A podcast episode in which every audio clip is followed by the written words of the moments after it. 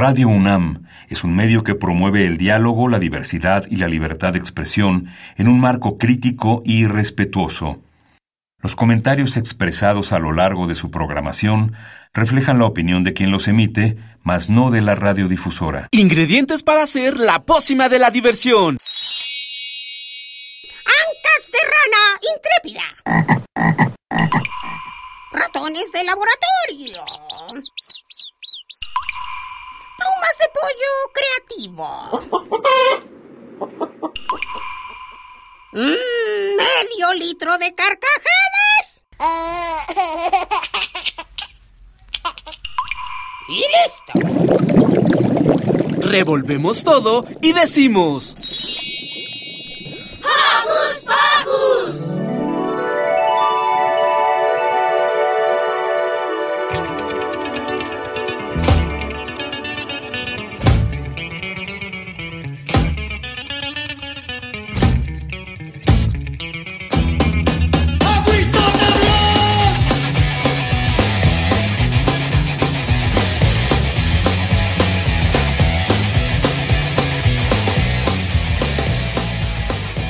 Días, queridos Joco Escuchas. Espero que se encuentren muy bien, sobre todo muy contentos porque ya iniciarán un ciclo más de su vida escolar. Los saluda con un beso sonoro Silvia. Yo soy Santi y estoy muy feliz de estar en compañía de todos ustedes y de entrar nuevamente a la escuela y lo celebro con un sábado más en este su programa para los peques y no tan peques. Pero antes de iniciar, ¿qué te parece si le enviamos saludos a nuestros Joco Conductores? Sí, y también agradecer al equipo de producción, Car, Alejandra, Perla y Pablo. Ahora sí, empecemos, porque hoy Hocus Pocus nos trae muchas cosas interesantes. Cuéntanos, Santi, ¿qué nos tiene preparado el programa de hoy?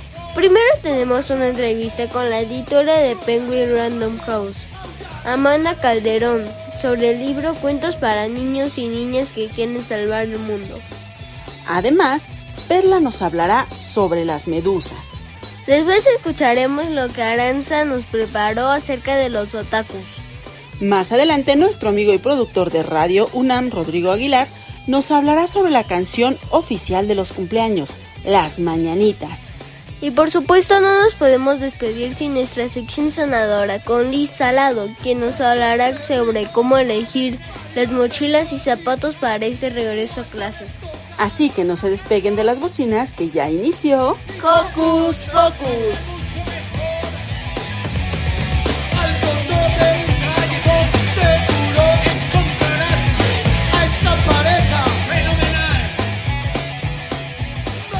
Recuerda que nos gusta saber de ti. Síguenos a través de nuestras redes sociales. Cuéntanos cómo estuvo tu regreso a clases. Puedes hacerlo desde tu compu, tablet o celular con ayuda de tu mami, papi o tutor. Facebooka con nosotros, búscanos como Hocus Pocus Unam. Regálanos un like, comenta nuestras publicaciones y mándanos tus sugerencias musicales. Y para iniciar este fin de semana, escuchemos La Tarea de nuestros amigos Los Patita de Perro.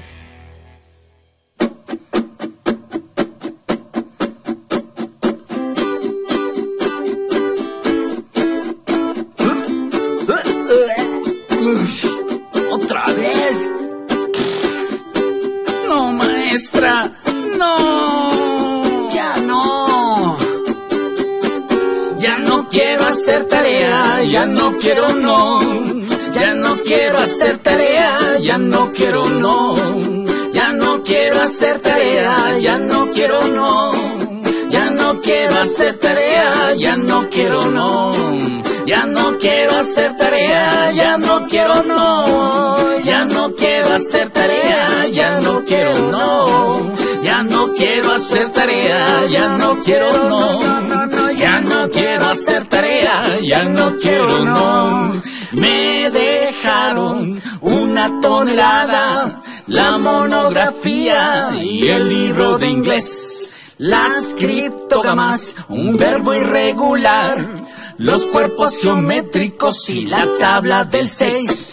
El repaso de las capitales y todos los ríos que pasan por Japón. De memoria, la Segunda Guerra y ¿Cuál es la distancia que hay hasta Plutón? Ya no quiero hacer tarea, ya no quiero no. Ya no quiero hacer tarea, ya no quiero no. Ya no quiero hacer tarea, ya no quiero no. Ya no quiero hacer tarea, ya no quiero no. Ya no quiero ya no quiero no. Ya no quiero ya no quiero no.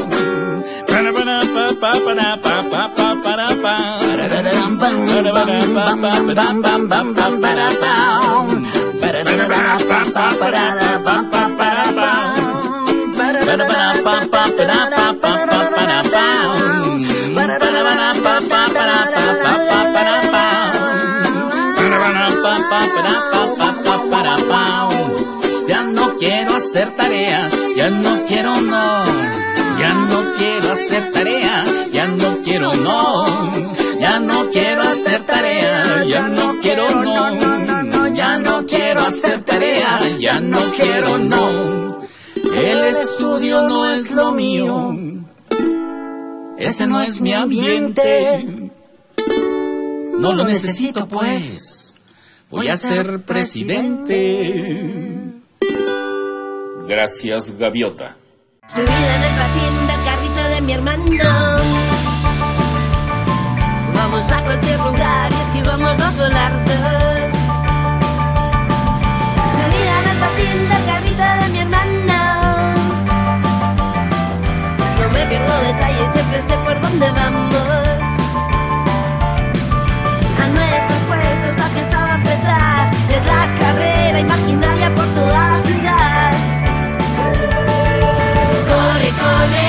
Llevo mi chichanera, gira, gira, cadera, rodillera, reina, reina, también guantes de cuero, gira, gira, que te despeine el viento, a ver si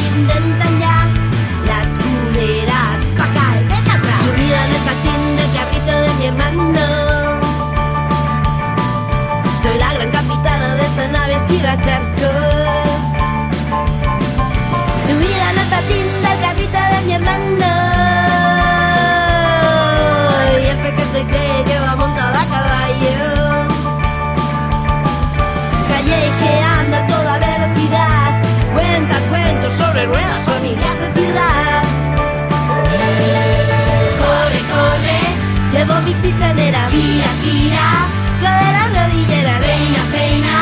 También guantes de cuero, no estaría mal que inventasen las culeras para poder acolchar este intenso rollito familiar.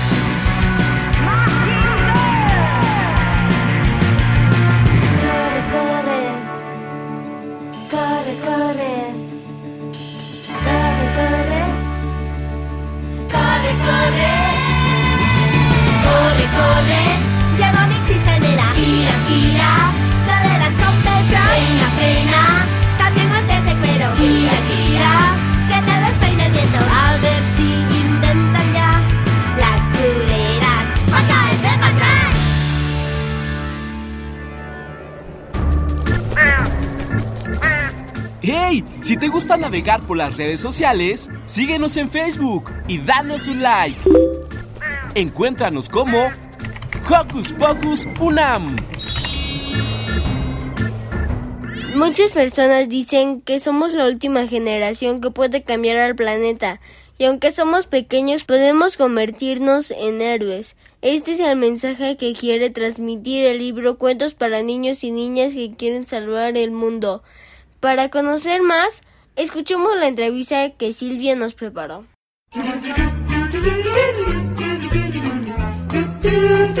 ¿Listo micrófono? ¿Listo invitado? ¿Listas las preguntas? Tres, dos, al aire. Ahora va la entrevista.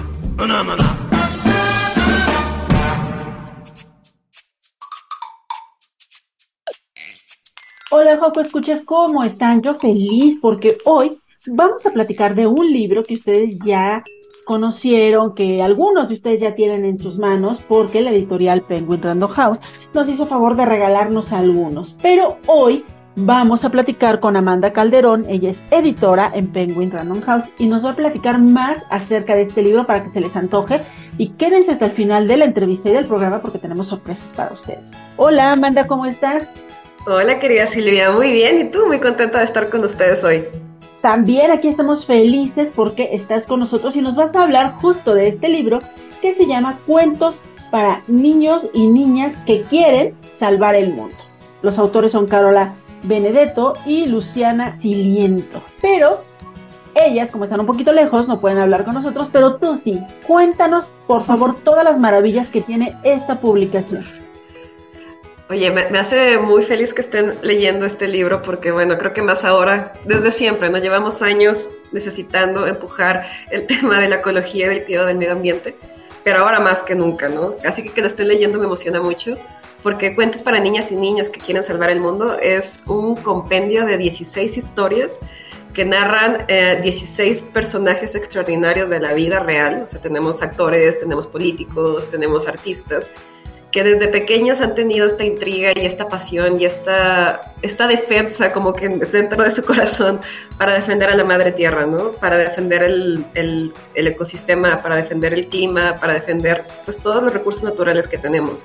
Así que las dos autoras que, ya bien presentaste, que son Carola y Luciana, pues lo que hacen un poco es contarnos la vida de cada uno de estos personajes desde su infancia, ¿no? Que me parece también súper increíble porque te cuentan cómo cuando estaban chiquitos hubo algo que detonó como este despertar a la conciencia ecologista y esa semilla fue creciendo conforme ellos también lo hacían y cuando tuvieron ya una, edad de adultez, cuando ya fueron actores o políticos o tal, tuvieron la necesidad de que esa semilla tuviera un fruto. Así que hicieron algo en diferentes campos para pues alimentar como esta pasión por la ecología y esta defensa por el medio ambiente. Así que es, creo que es un libro increíble, está contado también muy muy bonito, me gusta muchísimo cómo hace esta narración casi en primera persona, pero muy muy íntima, como muy cercana, o sea, tú conoces la vida de Bandana Shiva cuando desde que estaba chiquita y la sientes muy cercana, ¿no? La sientes tu amiga y sientes como muy honesto y muy auténtico la pasión que sentía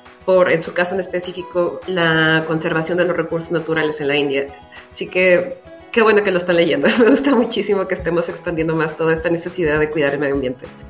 Eh, es muy bonito justo lo que nos dices, que sentimos de una manera muy cercana a muchos de estos personajes algunos porque nos quedan como relativamente cerca, digamos, como nuestra querida Rigoberta Menchú, pero otros porque los hemos visto en la televisión, otros porque eh, ya sea en el medio del espectáculo o como bien decías en la política, que es de repente hasta sorpresivo en ambos casos, porque dices, ay, bueno, él es actor, que tiene que estarse preocupando, no tiene que preocuparse absolutamente de nada. Y desafortunadamente la imagen que nos dan los políticos no es la mejor, ¿no? No es así como que hay un político y sí, sí, nos va a ayudar, sí, bravo, vamos a hacer cosas buenas. No, sino la mayoría de las veces, insisto, desafortunadamente, es como que, ah, qué bueno, un político. Sin embargo, tanto actores como políticos, como personas activistas, como muchos otros que están lejos y cerca de nuestro país, nos muestran aquí estas historias. Cuéntanos si ustedes saben cómo fue que eligieron justo a estos personajes, porque creo que afortunadamente hay muchas, muchas más personas que también están peleando por sanear nuestro medio ambiente, ¿no? Sí, total, y muchísimas personas, ojalá que haya más, pero creo que en este tema en específico, no importa si tu contribución es pequeña o grande, creo que todos tenemos algo que aportar, ¿no? Porque entre todos es como vamos a poder salvar el ecosistema. La selección de, los, de las biografías, la verdad es que me pareció también muy interesante, porque si es una selección de personajes icónicos que todos podamos conocer, ¿no? Que todos sabemos como en una medida u otra, los conocemos tal vez no, o sea, como Emma Watson o Leonardo DiCaprio, la, la grande Greta Thunberg, que son figuras que ya conocemos, ¿no? Y que tienen una proyección global, que han tenido un impacto en toda la iniciativa medioambiental también bastante fuerte. Eh, y al mismo tiempo, o sea, también apalancados como que de estas figuras que son también más populares, como bien dices, más cercanas a nosotros. Algunas otras figuras que son eh, también igual de importantes, la verdad que tuvieron una repercusión bastante fuerte, pero que por la distancia tal vez geográfica o cultural no conocemos, que también me pareció bastante interesante, ¿no? como por ejemplo este Tiziano Guardini. Tal vez no lo conocemos porque no estamos como muy familiarizados con el contexto italiano, pero eh, también como Al Gore, que, tal vez tendremos tal vez un poquito más de cercanía con él por nuestra posición cerca de Estados Unidos y el, como de cercanía cultural también. Pero es un, es un vicepresidente que ya pasó hace bastantes años, ¿no? Y que tal vez no lo conozcamos. Así que como esta combinación de ambas partes del espectro, ¿no? figuras muy mediáticas, muy contemporáneas y cercanas a nosotros como donde estamos geográficamente y culturalmente, aunado con figuras que son tal vez un poquito más lejanas, eh, geográfica y culturalmente, pero que también han tenido un impacto fuerte. Así podemos tener las dos partes del espectro y saber pues, lo que está pasando alrededor de todo el mundo, ¿no? Porque también creo, y no sé qué pensarás tú, Silvia, que a veces eh, todos los esfuerzos potentes y los esfuerzos en estos temas también específicamente se centran mucho en la parte donde estamos nosotros geográficamente, ¿no? A veces como mucho del mundo, la parte occidental, que pues tiene sus méritos definitivamente, pero también, bueno, es importante saber lo que está pasando en el otro lado del espectro, ¿no? Porque vuelvo con Bandana Shiva porque me encanta, me encanta su, historia. Es una, mujer de la India que está haciendo un trabajo súper importante en, en cómo está afectando las granjas de eucalipto a toda la parte de la biodiversidad en su país, ¿no? Que es algo muy, muy fuerte, ha tenido un montón de repercusiones a nivel global, pero por la distancia geográfica tal vez no nos enteramos nosotros, ¿no? Así que tener estas dos caras del espectro, que fue un poco lo que motivó la selección de las figuras que aparecen en el libro, pues me parece imprescindible. Hace un rato decías, la mayoría de ellos les pasó algo tuvieron, no sé, una revelación cuando eran pequeños y ya en adultez quisieron de esto hacer como un fruto. Sin embargo, hay un personaje que empezó desde muy, muy pequeña y que particularmente a, a, Santi, que es uno de nuestros conductores, y a mí nos impresionó su historia, el de Greta Thunberg. Es impresionante cuando, cuando leímos aquella parte que, debido a su condición ve las cosas de diferente manera, ve las cosas con otros ojos, con otros lentes, y de repente lo sientes tan crudo, tan de, ah, estoy regando, la estoy regando y, y creo que aún puedo hacer algo. Particularmente esta historia, insisto Santiago y a mí, nos cautivó. Es muy conocida este personaje, pero cuéntale, Amanda, a los Joco Escuchas que ya quieren tener este libro en las manos, ¿por qué resulta tan relevante particularmente la historia de Greta, pero en general todas estas historias?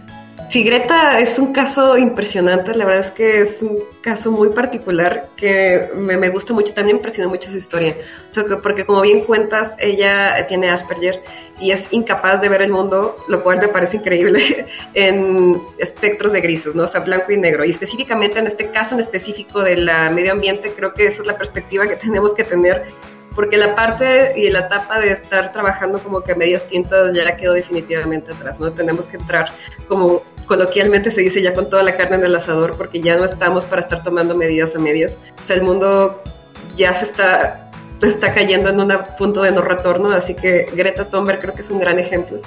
Porque para quien no sabe su historia, eh, y sí, sí, lo voy a contar como más a detalle, esta Greta eh, inició con toda su, su pasión por el cuidado ambiental desde los 11 años. Ella estaba muy, muy chiquita y ya estaba perturbada por todas las consecuencias del calentamiento global. No se cuenta que vio a un oso polar en los huesos porque no tenía nada que comer por el, derretimiento de los polos y, y, le impresionó muchísimo, ¿no? O sea, al grado le impresionó de que se puso a investigar artículos científicos, cifras y cifras y cifras para llegar al fondo del asunto.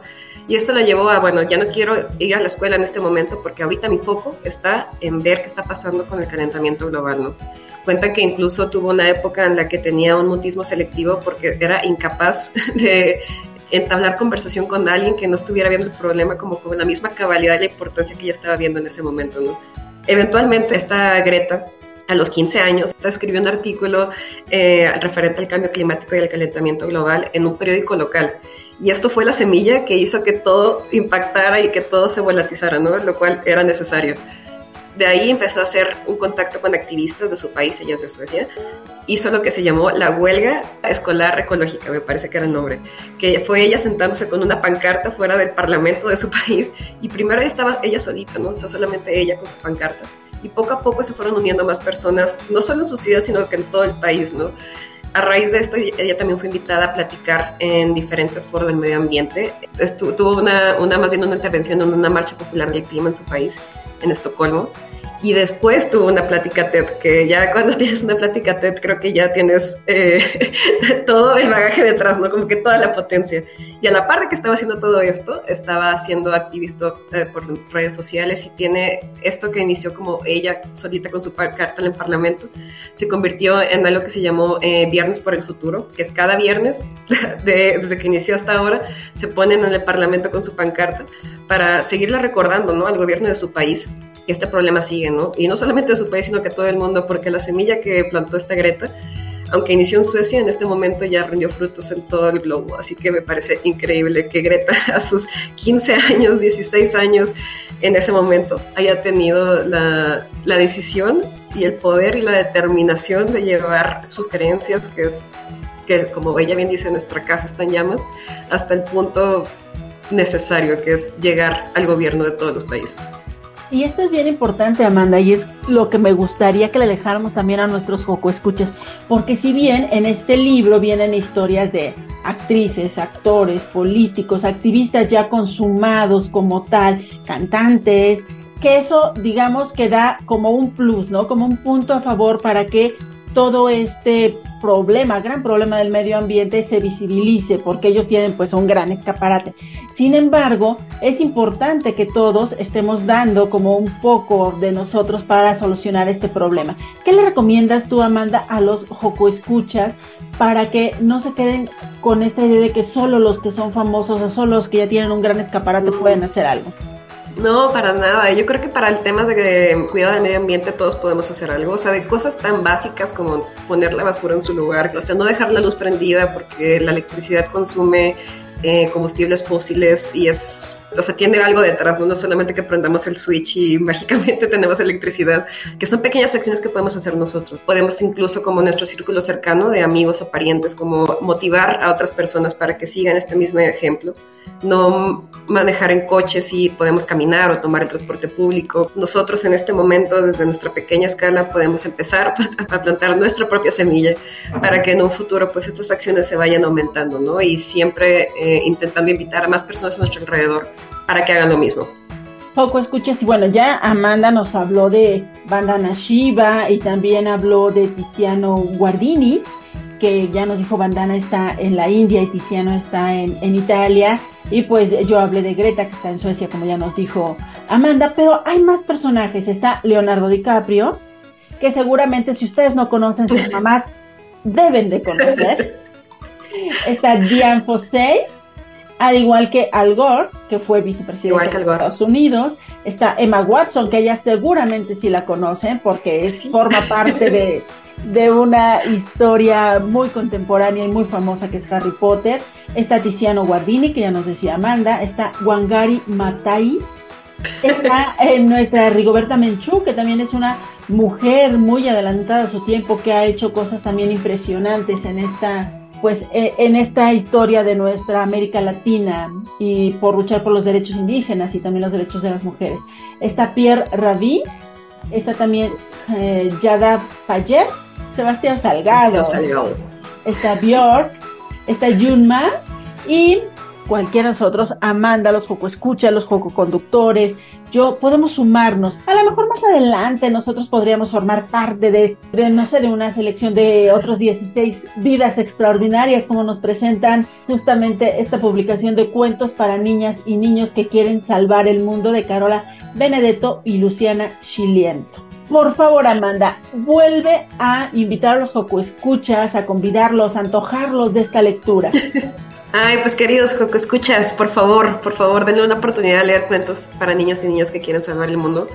Porque como ya les hemos contado, creo que con muchísima fusividad y entusiasmo, este es el momento de cuidar nuestra tierra, es el momento de salvar a la madre tierra y es el momento de hacer lo que podamos para intentar revertir las acciones que hasta este momento han sido las causantes de todos los estragos que tenemos de calentamiento global y extinción de especies y el, el daño a la biodiversidad. ¿no? Lean este libro, inspírense en las historias de 16 personas extraordinarias y van a aprender un montón además, ¿eh? además de enamorarse ustedes mismos de la tierra a través de las historias y las, lo que le pasó a todas estas personas, ustedes mismos se van a inspirar a hacer algo por este planeta y además eh, pues, empezar desde la escala que podamos, ¿no? Así que ah, los exhorto, por favor, a que lean este libro porque seguramente les van a contar un montón.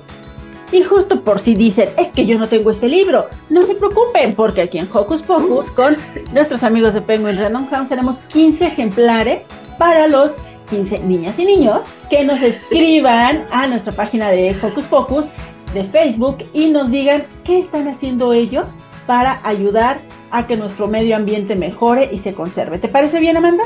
Me parece increíble.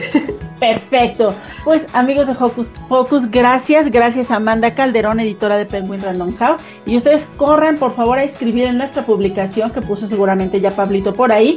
¿Qué están haciendo para contribuir a la mejora de nuestro medio ambiente? Y se van a llevar uno de estos maravillosos libros de cuentos para niñas y niños que quieren salvar el mundo. Gracias, Amanda. Gracias a ustedes. Gracias, Silvia.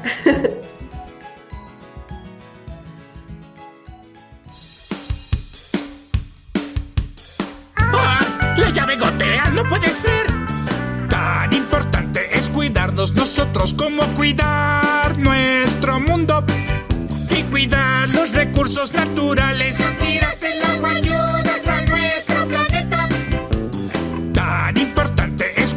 Nosotros como cuidar nuestro mundo y cuidar los recursos naturales. No tiras el agua, ayudas a nuestro planeta.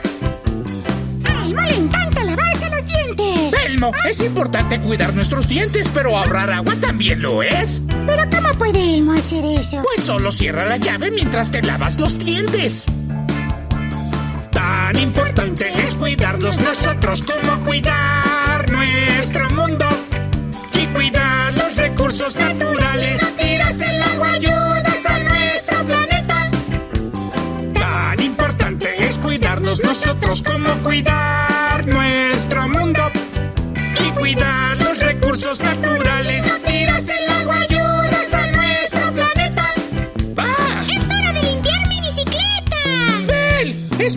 Cuidar nuestras cosas, pero cuidar el medio ambiente también es importante. ¿Pero cómo puedo hacer eso? Empieza ahorrando agua. Solo usa una cubeta en vez de una manguera. Tan importante es cuidarlos nosotros como cuidar nuestro mundo y cuidar los recursos naturales. Si no tiras el agua, ayudas a nuestro planeta. Tan importante es cuidarnos nosotros como cuidar nuestro mundo y cuidar los recursos naturales. No tiras el agua, ayudas a nuestro planeta. ¿Dónde está mi jabón? A mí encantar bañarme. ¡Come galletas! Es importante tener buena higiene, pero es igual de importante cuidar el agua de nuestro planeta. ¿Pero cómo poder hacer eso? Es fácil. Toma baños más cortos para ahorrar agua. Tan importante es cuidarnos nosotros como cuidar nuestro mundo.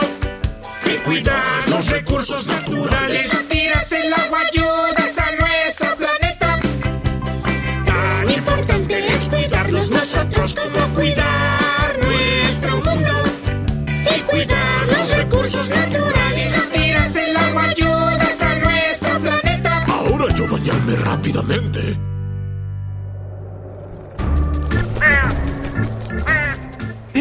Sé parte de Hocus Pocus y busca nuestras redes sociales. En Twitter somos Hocus Pocus-UNAM y en Facebook Hocus Pocus UNAM.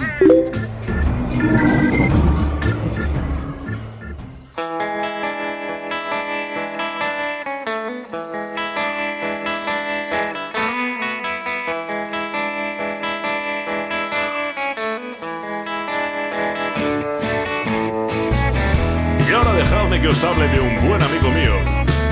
Su nombre es Bartolo, Barto para los amigos. Él es un lagarto que vive en un pantano. Pero no te confundas, no es un caimán. Muy tranquilito y muy agustito en los pantanos de Nueva Orleans. Vive un lagarto que está un poco harto de que todos crean que es un caimán. Es que aunque es guapo y un simpático es un poco bajo para su edad.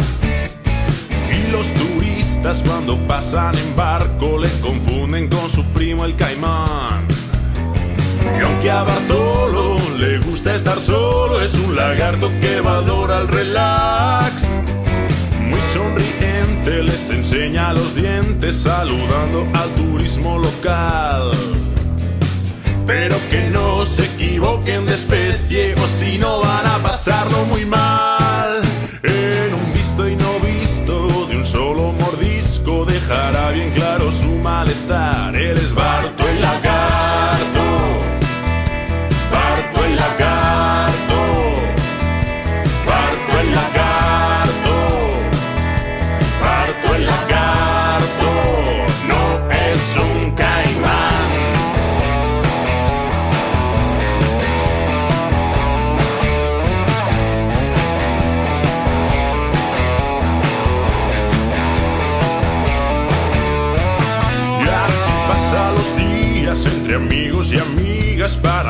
el pantano es su hogar. Con su amigo el pez gato, la serpiente y don sapo, los mapaches y el búho real. Todos muy tranquilitos y muy a gustito en los pantanos de Nueva Orleans. Aunque parto el lagarto esté ya un poco harto de que todos crean que es un caimán. Y aunque a Bartolo le gusta estar solo, es un lagarto que valora el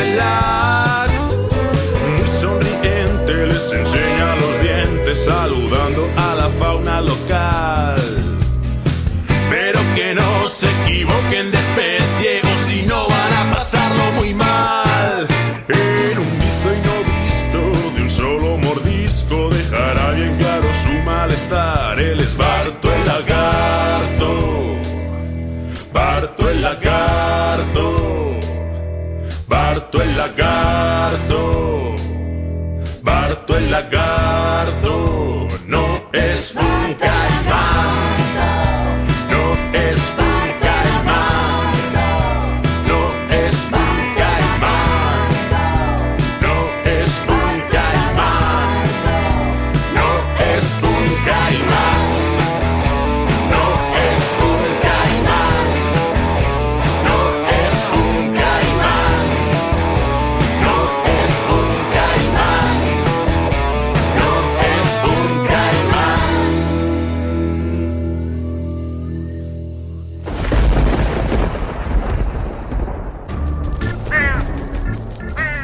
Chispas, radios y centellas. Estás en Hocus Pocus.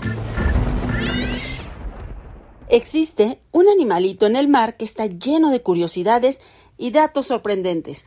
Para saber más del tema, Escuchemos la cápsula que nos preparó Perla.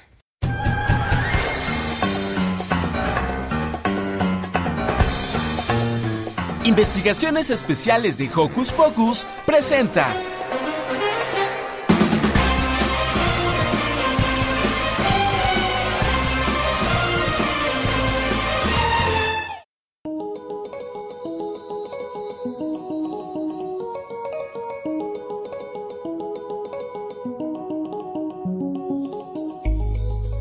¿A que no sabías que existe un ser vivo que no tiene corazón, tampoco cerebro ni sangre y que además es venenoso y no vive más de un año?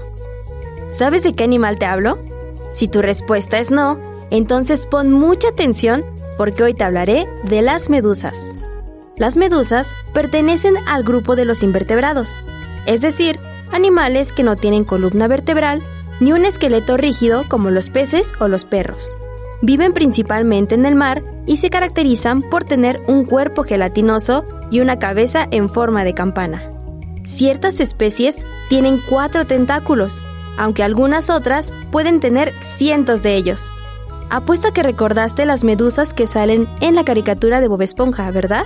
Sin embargo, es importante decirte que por nada del mundo las debes tocar, ya que los tentáculos de algunas variedades son venenosos, de manera que funcionan como un medio de protección. Además, algunos tipos de medusas brillan, y aunque esto las vuelve aún más hermosas, quiere decir que son altamente tóxicas.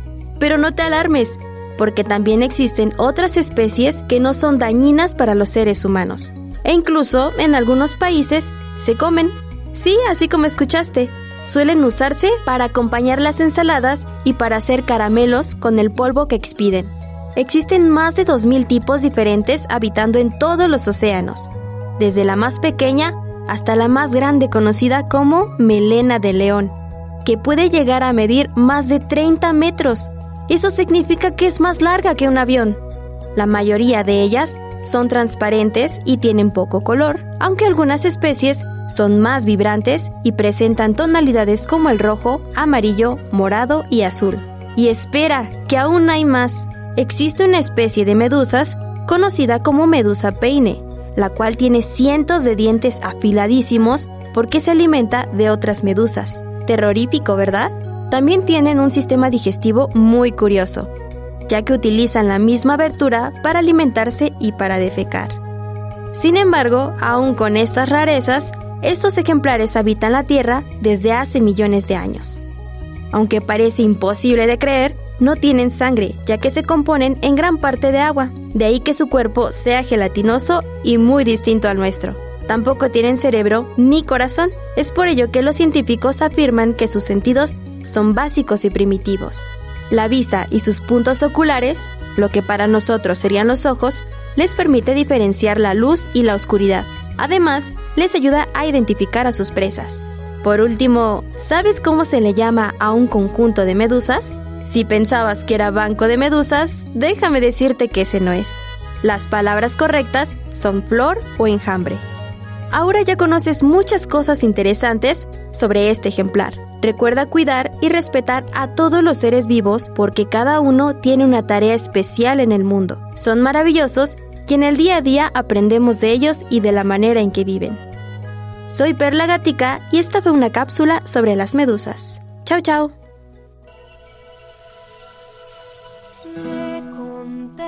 Por la orilla del agua desde que yo recuerdo, no sabiendo el por qué. Nunca la perfecta niña he sido, de vuelta al agua he venido, es duro y lo intentaré. Una y otra vez cada ruta que hay sendas que tome me regresarán al lugar aquel donde y no hay que ir jamás. Ese punto en que está cielo y mar me llama y yo que sé cuán lejos es si el viento en mi vela de acompañarme ya sabré voy, ignoro aunque tan lejos voy. Yo sé bien que todos en la isla son felices en su isla. Por designio todo es. Yo sé bien que todos en la isla cumplen bien sus papeles. El mío es rodar tal vez. Puedo liderar, darnos fuerza hoy y contenta estar, seguir mi actuación, mi voz interior, canto otra canción. Está mal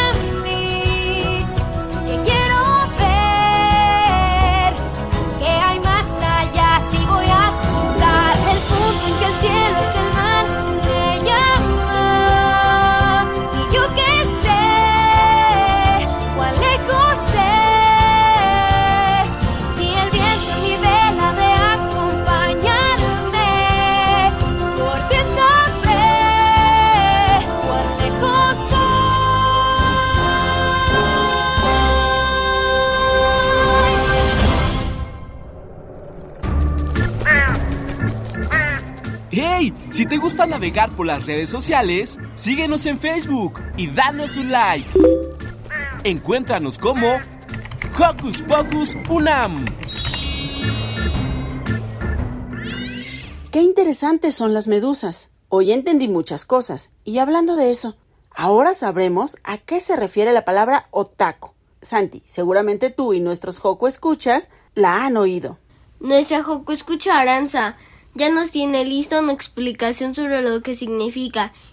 Y si tú, Joco Escucha, quieres comentarnos más de este tema, escríbenos a nuestro Facebook, Hocus Pocus Unam. Adelante.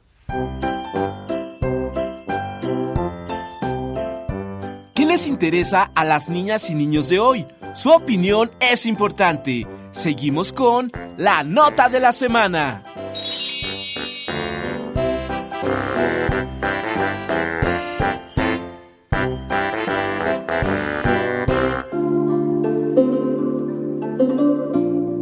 Konnichiwa. Buenos días, Coco amigos. Yo soy Aranza. Hoy vamos a conocer más sobre el concepto de otaku. El 15 de diciembre de 1983 se usa por primera vez el término otaku por el periodista japonés Akio Nakamori. El significado de este concepto es persona fanática o con aficiones obsesivas. Originalmente en Japón no tenía ningún sentido positivo, pero ahora lo entendemos más como una persona que es muy aficionada al anime o al manga. El gusto por la cultura japonesa se hizo global y se creó una subcultura, la subcultura otaku. Los diversos intereses de la subcultura otaku han dado lugar a numerosas calificaciones sobre otakus. En el año 2005, el Instituto de Investigación Omura clasificó a los otakus en 12 grupos. Estas calificaciones no se refieren exclusivamente al anime y al manga. Existen otakus de fotografía, automóviles, idol, videojuegos, electrónica, entre otros. Si sumamos todo lo que puede representar el mercado relacionado con esta subcultura estamos hablando de unos 18 mil millones de dólares. Por eso se presta cada vez más atención a este movimiento. Ahora se hace a nivel mundial convenciones que se reúnen al mundo otaku y donde se muestran las novedades y se suele existir disfrazado de tu personaje del anime favorito. eso se llama cosplay. Pero del cosplay hablaremos luego. Que están muy bien. Adiós, oco amigos. Sayonara.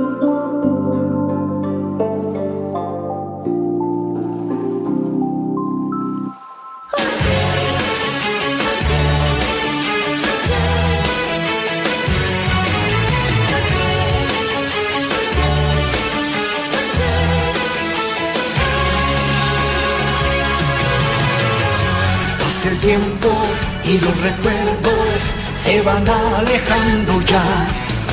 Ángeles fuimos y desde el cielo semillas vimos de amor.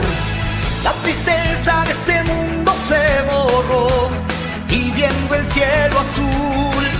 La amistad y el amor siempre brillaron y hoy también lo harán. Mis alas no tengo desaparecieron ya, pero conmigo tengo aún el poder. En tu pupila el arco iris se reflejó y el amor florece en tu corazón. Sigue teniendo fe y esperanza en que el mañana va a cambiar. Este desierto se transformará, paraíso es lo que pronto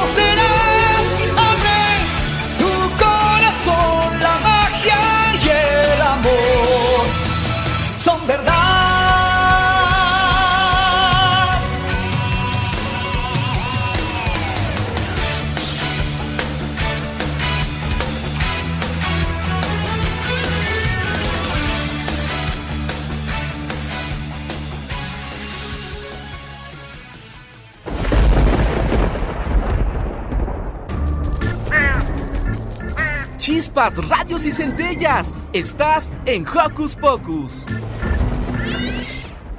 ¡Wow! ¡Qué maravilla! Hoy aprendimos muchísimo con toda la información que nos han preparado y compartido.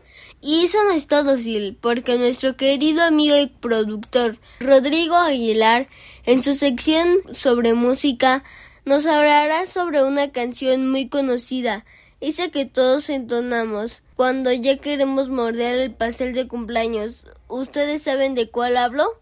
Vamos con la nota.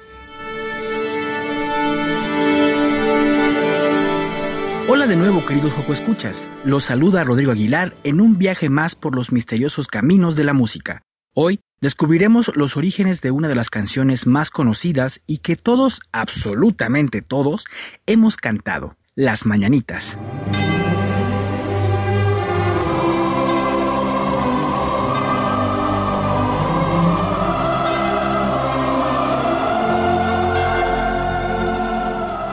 ¿Quién no le ha cantado esta pieza a algún ser querido?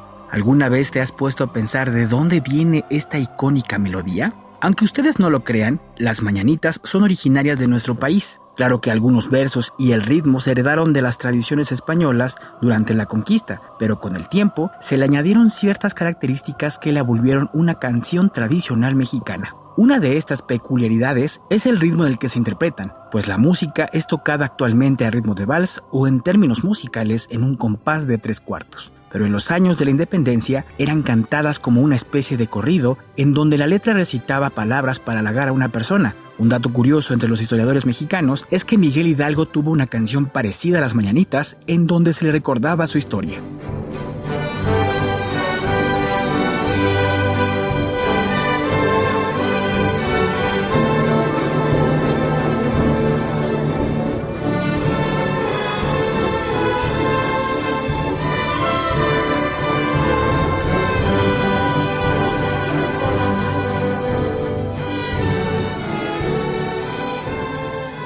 Si bien la letra cambió de aquellos años a los nuestros, la idea principal de esta pieza siempre fue halagar a una persona al cantarla, y fue hasta principios del siglo XX que el compositor mexicano Manuel M. Ponce, en su ambición por encontrar una identidad sonora de nuestro país, logró hacer una versión final con música y letra de entre todas las versiones que se cantaban en esa época. Aquí les voy a dejar una pequeña versión de la composición original de Manuel M. Ponce.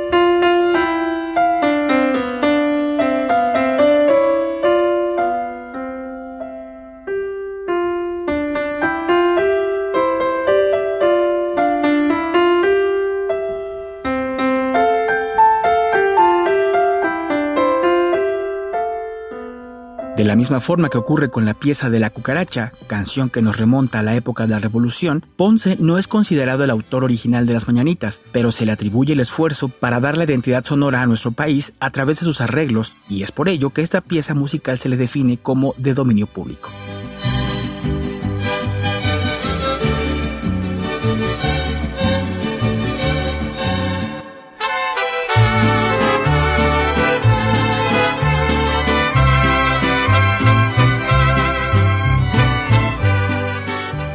Fue a partir del arreglo de Manuel M. Ponce que las mañanitas se interpretaron con diferentes artistas e incluso en diferentes ritmos actuales, en rock, rap, norteño, con mariachi, con música electrónica, pero una de las interpretaciones más conocidas en todo el país y me atrevería a decir que a nivel internacional es la versión cantada por Pedro Infante, la cual contiene algunos versos originales escritos por el compositor nacionalista mexicano.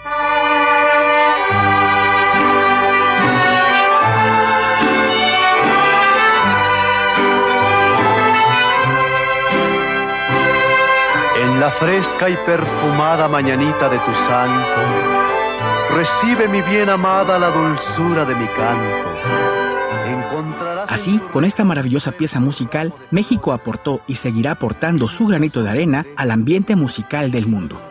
Ah, y aprovechando el ambiente cumpleañero y con las mañanitas versionadas por el gran Pedro Infante de fondo, quiero enviar una enorme felicitación a nuestra querida Silvia, quien está próxima a celebrar su santo, así como a Carmen, a todos los Joco Escuchas que en estas épocas celebran su cumpleaños, y especialmente a mi querida madre, quien cumple años el próximo primero de septiembre. Yo soy Rodrigo Aguilar y me despido de ustedes celebrando la música que corre por nuestras vidas. Hasta la próxima. Despierta, mi bien, despierta, mira que ya amaneció.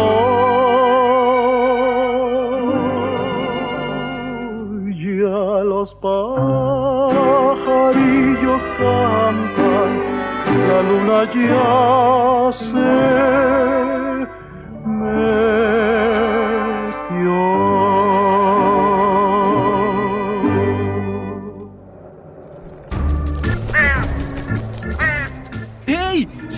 De Hocus Pocus y busca nuestras redes sociales. En Twitter somos Hocus Pocus-UNAM y en Facebook Hocus Pocus UNAM. No lo puedo creer, Santi. Ya casi llegamos al final del programa. Qué rápido se nos pasó el tiempo. Así es, Silvia, pero ¿qué te parece si antes de despedirnos de esta emisión vamos con Lisa Lado? Que el día de hoy nos hablará sobre dónde comprar mochilas y zapatos para este regreso a clases. De la mano del médico especialista en, en rehabilitación infantil Rodrigo Vázquez Ríos. Sana, sana, colita de rana. En este regreso a clases, seguramente esperas con emoción ver nuevamente a tus amigas y amigos, o tal vez te ilusiona estrenar los cuadernos, el uniforme y probablemente hasta la mochila.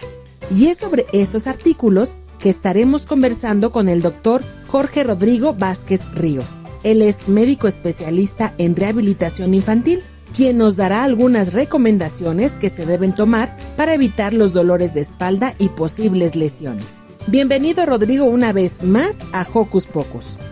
Hola Liz, muchas gracias por la invitación.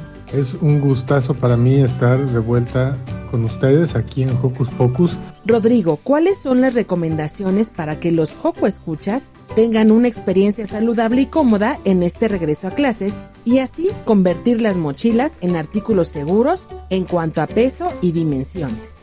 Fíjate que el tamaño es una de las cosas más importantes cuando tus Joco Escuchas elijan su mochila. ¿Por qué?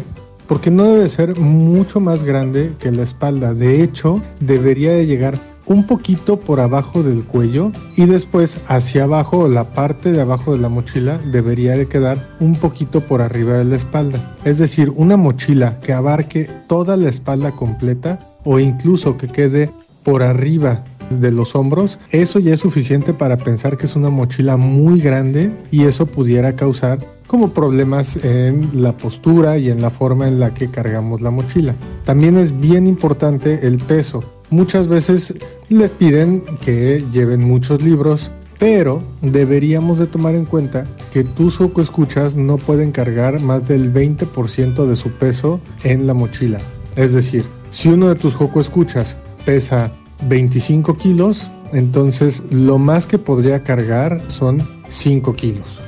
¿Cuál es la forma más segura de cargar nuestra mochila y prevenir lesiones o molestias en la espalda? Muchas veces elegimos una mochila porque se ve más bonita o porque se ve más a la moda o más en onda, pero no necesariamente es la mochila ideal. Lo que deberíamos de buscar es que sea una mochila que tenga dos, dos tiras, una a cada lado, y cada vez que utilicemos la mochila nos la pongamos de manera correcta, es decir, la tira del hombro izquierdo en el hombro izquierdo y la tira del hombro derecho en el hombro derecho. ¿Para qué? Para que el peso se distribuya de manera uniforme y entonces estemos cargando el peso de esa mochila con todo nuestro tronco y no nada más con una banda cruzada o con una banda de un lado. ¿Qué mochilas deben evitar o elegir las y los joco escuchas de acuerdo con su edad y talla? Lo mejor que podrían hacer es escoger una de dos, o una mochila que tenga estas dos tiras que te decía para que el peso se distribuya de manera uniforme en la espalda, o la otra que también es una opción son las mochilas que tienen rueditas. ¿Por qué? Porque esas nos permiten que la jalemos en vez de que la tengamos cargando en la espalda. Entonces esas mochilas que podemos jalar, si es posible que le pongamos un poco más de peso, porque al final del día no está cargando nuestro cuerpo y nuestra espalda no está sufriendo, sino que nada más pues lo voy jalando y es muy fácil de trasladar. ¿Cuáles serían los hábitos posturales que las y los joco escuchas deben adquirir en sus rutinas de estudio y al momento de hacer las tareas escolares? Fíjate Liz que la forma más efectiva de mantener músculos fortalecidos es mantener esos músculos en actividad y la mejor forma de tener actividad de nuestros músculos de la espalda y del abdomen es mantener una postura que sea correcta. Tenemos que aprender cómo sentarnos derechitos, tenemos que aprender que si vamos a utilizar una computadora, la pantalla de la computadora debería quedar a la altura de nuestros ojos. Si utilizan celular o tableta, tendremos que buscar también que estén a una altura adecuada, a la altura de los ojos y no tengamos que estar viéndolo hacia abajo con el cuello flexionado. De esa manera evitamos que se empiecen a lastimar los músculos del cuello y por supuesto la columna. Lo ideal sería que tus escuchas no pasen más de dos horas al día con exposición a pantallas. Es decir, dos horas al día sumando el tiempo que hayan estado viendo la tele, que hayan estado en la tableta, que hayan estado en el celular. ¿Qué significa eso? que si yo les estoy recomendando dos horas al día, pues no deberían de pasar más de media hora en cada una de esas cuatro actividades si las sumamos completas. Y otro punto que queremos preguntarte es qué tan recomendable es que las y los poco escuchas utilicen el calzado más grande de su talla. Fíjate Liz que cuando yo era pequeño y me iban a comprar zapatos para empezar el ciclo escolar, habitualmente mi mamá lo que hacía era comprarme zapatos de un número o un número y medio más grande. Y entonces de esa manera, pues ella se aseguraba de que me duraran mucho más tiempo. Creo que es algo que seguramente nos pasó a todos los que ahora ya estamos muy grandes para hacer Joco Escuchas. Entonces, Joco Escuchas, pongan mucha atención en esta parte. Ahora que se vayan a probar los zapatos o que se vayan a probar sus tenis para la escuela, asegúrense de que se sientan muy cómodos, que no les aprieten los dedos, pero que tampoco les queden muy grandes. No se vale que compremos zapatos más grandes, porque eso significa que el soporte que nos da el zapato al piecito no va a ser el efectivo. Y entonces no le damos una buena alineación, no nos da una buena postura y eso puede comenzar a causar pues algunos dolorcitos de vez en cuando o nos duela un poquito la espalda. Joco escuchas y papás de Joco escuchas, los zapatos tienen que ser del número que tenemos, no más grandes y por supuesto no más pequeños. Me pueden encontrar en mis redes sociales, Liz. Me pueden buscar en TikTok y en Instagram como arroba Rodrigo Rehabilita o en Facebook con mi nombre completo, doctor Jorge Rodrigo Vázquez Ríos. Muchas gracias Rodrigo por estar este sábado con nosotros. Yo soy Liz. Nos escuchamos muy pronto aquí en Sana Sana.